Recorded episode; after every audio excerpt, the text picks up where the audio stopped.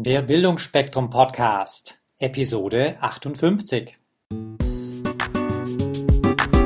Willst du dich und dein Unternehmen weiterentwickeln? Möchtest du deine Potenziale aufblühen lassen? Dann bist du hier genau richtig. Hier bekommst du Anregungen für eine stabile Lebensfreude und Erfolg in allen Rollen deines Lebens. Hallo und herzlich willkommen zu dieser Episode des Bildungsspektrum Podcasts. Liebe Leute, heute werde ich ein bisschen was über das Thema Stärken erzählen. Wir hatten das Thema ja schon einmal beleuchtet und ihr wisst vielleicht noch, dass ich so eine kleine Laborratte bin. Ich habe schon an so einem Stärkentest teilgenommen und weiß, eine meiner größten Stärken ist die Hoffnung. Und dieses Bewusstsein, dass ich wirklich weiß, Hoffnung ist eine große Stärke, also eine starke Ressource bei mir, hat mir heute Nacht wirklich sehr geholfen. Und was ist passiert? Ich bin gerade hier auf einem Seminar in den Bayerischen Bergen und am Ende des Seminartags gestern war ich so richtig groggy und matt, habe festgestellt, ich habe Kopfschmerzen.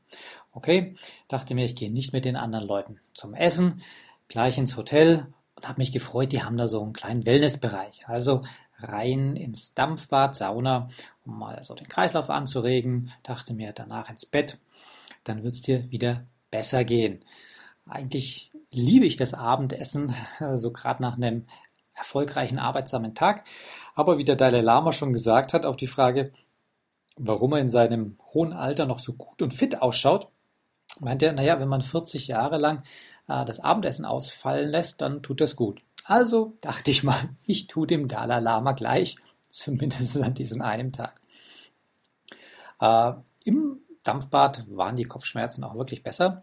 Doch sobald ich wieder auf dem Zimmer angekommen war, habe ich festgestellt, das sind keine normalen Kopfschmerzen, das ist schon eine hammerharte Migräne. Jetzt darf ich sagen, ich habe glücklicherweise fast nie Kopfschmerzen. Das ist auf der einen Seite schön, auf der anderen Seite bin ich aber auch gar nicht äh, eingestellt auf sowas. Sprich, ich habe auch keine Kopfschmerztabletten. Na gut, ich wollte ja ins Bett gehen, habe mich also hingelegt, dachte, ich schlafe gleich ein und alles wird gut. Tja, es war nur leider nicht so, sondern die diese Migräne wurde immer stärker. Jeder, der das schon mal hatte, weiß, was da passiert. Augen, mm, mm, es wird einem übel. Es ist also einem so richtig zu kotzen zumute. Ähm, ich habe dann begonnen, meine ganzen Techniken, die ich gelernt habe von Body Talk und äh, verschiedene andere Sachen anzuwenden bei mir, dass die Kopfschmerzen weggehen. Funktioniert sonst auch immer. Gestern hat gar nichts funktioniert. Und äh, ja, so habe ich mir den, den Abend oder die Nacht um die Ohren gehaut und ich bin ehrlich, ich war bereits dabei zu überlegen, ob ich den Notarzt anrufe. Einfach nur, um eine Schmerztablette zu bekommen. So stark waren die Schmerzen. Klar, habe ich nicht gemacht.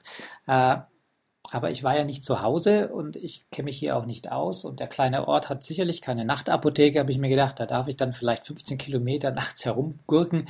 Das wollte ich nicht. Warum? Weil, jetzt komme ich zu dem zentralen Punkt, weil ich immer die Hoffnung hatte, es wird gleich besser werden. Egal wie schlimm die Kopfschmerzen geworden sind, ich habe mir immer gesagt, Wolfgang, es wird nicht mehr lange dauern, dann kannst du einschlafen. Wenn du schläfst, kriegst du nichts mit und morgen früh wird es dir besser gehen. Das war so das Mantra für die gesamte letzte Nacht. Und obwohl es sehr, sehr viele Stunden gedauert hat, ich glaube, es war drei, vier Uhr morgens, dass ich dann wirklich eingeschlafen bin, ähm, hatte ich immer wieder das Gefühl, bald wird es besser. Das heißt, ich hatte immer diese gute Hoffnung, obwohl der Schmerz stärker und unerträglicher wurde und ich wirklich gedacht habe, ich muss mich übergeben gleich. Was ich damit sagen will, ich war immer schon positiv gestimmt und habe früher gesagt, ich bin ein Positivist, weil ich immer alles positiv sehe. Äh, aber in, in dieser Situation gab es wenig Positives zu sehen. Aber da ich gelernt habe, dieses Positivsehen hat damit zu tun, dass ich Hoffnung in mir verspüre, weil ich wusste, ich habe diese Fähigkeit, diese Stärke in mir, habe ich sie bewusst eingesetzt. Habe mir immer wieder gesagt, Wolfgang, es wird besser werden. Glaub an dich, du kennst das und du kannst das auch. Ja, und so habe ich die Nacht herumgebracht und als ich heute Morgen dann aufgewacht bin, waren auch wirklich diese Kopfschmerzen weg. Und alles ist gut und heute kann ich drüber grinsen und lächeln. Ja, das war jetzt eine kurze, sehr emotionale, persönliche Geschichte. Was kann das jetzt mit euch zu tun haben? Ich frage mich einfach, wie viele Menschen auf dieser Welt sich wirklich bewusst machen, was sie gut können, was sie für Stärken besitzen und ob sie die auch wirklich im Alltag einsetzen. Also ich glaube einfach, die wenigsten Menschen sind sich ihrer persönlichen Stärken so richtig bewusst. Der Vorteil ist aber, wenn ich weiß, was ich gut kann, dann kann ich es auch ganz bewusst gesteuert einsetzen in solchen Situationen. Ähm, wo wir jetzt in einer Anwendungssituation im Businessbereich. Stellt euch mal vor, der Teamleiter sagt, wir haben hier eine sehr spannende Aufgabe, es ist eine große Herausforderung und um das zu lösen, braucht es sicherlich eine ganz große Portion Kreativität. Wenn jetzt jemand im Team ist, der genau weiß, Kreativität ist eine seiner Stärken, dann ist es sehr wahrscheinlich, dass diese Person sagt, okay, man braucht Kreativität, ich habe das, ich bin die richtige Person dafür. Ist das jetzt aber eine Person, die zwar Kreativpotenzial hat, es aber nicht auslebt und sie sich überhaupt nicht bewusst ist und ihr von außen vielleicht auch nicht zugetragen wird, weil sie es eigentlich so nur im stillen Kämmerlein macht, dann vergibt man hier ein ganzes großes Potenzial. Oder wenn ich an meine liebe Schwester denke.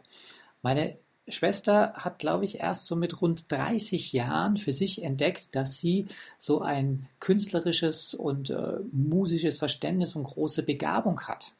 Und heute hat sie ein Business daraus aufgebaut. Sie äh, macht musikalische Früherziehung und Kunsterziehung für Kinder. Und da wird getöpfert, gemalt, zusammen mit Musik, kombiniert alles. Und sie selbst äh, stellt ständig wieder irgendwelche Skulpturen her. Aber die ersten 30 Jahre ihres Lebens war sie sich dessen nicht bewusst. Und heute ist das für sie ein richtig großer Energiepol und sie kann auch noch davon leben. Wie geil ist das denn? Deswegen jetzt die Frage an dich.